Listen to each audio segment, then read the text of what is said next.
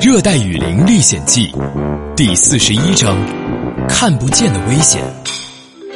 上一章说到，饿到精疲力尽的小雨差点误食毒蘑菇，幸亏萨利玛在枯树里找到了大肉虫，才让两人吃饱了肚子。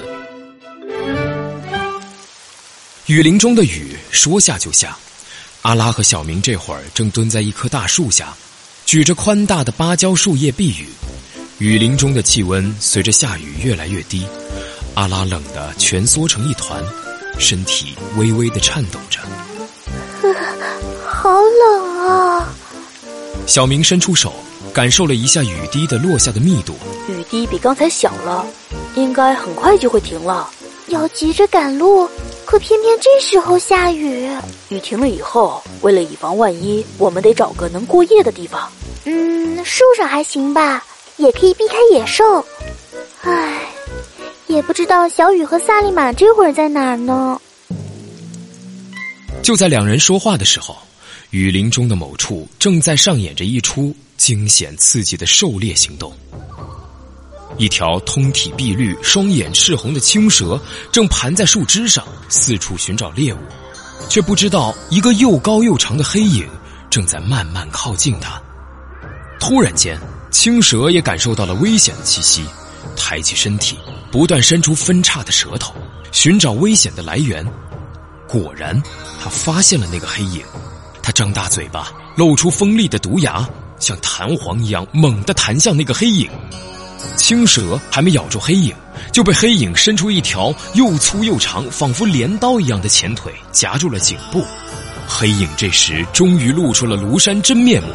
这是一只形状奇特的变异昆虫，身高足足有三米多，体长足有八米，浑身灰褐色，身体细长，长着六条细细长长的腿，其中两条前腿很像螳螂的前肢，专门用来夹住猎物。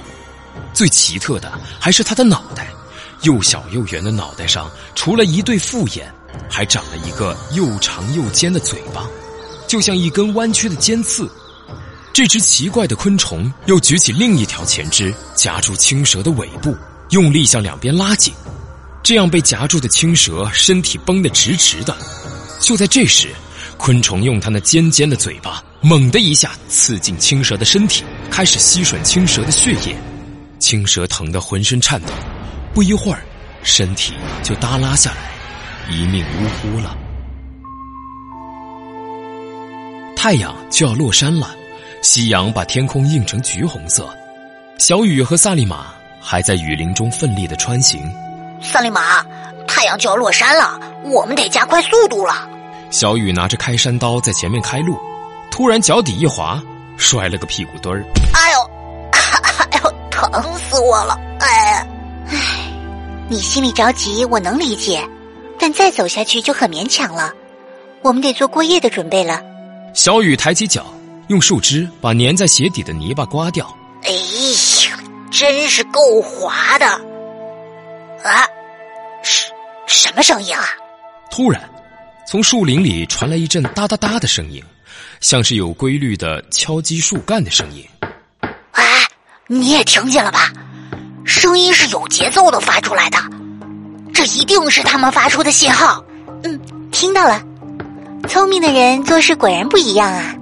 小雨和萨利玛立刻朝着声音的方向走去。声音越来越大了，看来他们就在附近。阿拉、小明，你们在哪儿呢？奇怪了，周围为什么这么安静呢？萨利玛感觉不太对劲儿，他仔细观察四周的环境，突然发现地上有一排交错间隔的圆形印记。这，好像是脚印啊。小雨继续向四处呼喊着阿拉和小明。阿拉，小明，小雨，快停下！怎么了？就在此时，两条细长的黑影猛地从小雨身后伸出来，一下把小雨死死的夹住，并高高的把它举起来。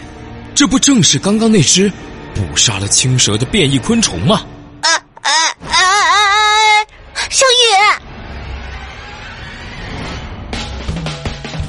这只凶狠的变异昆虫到底是什么？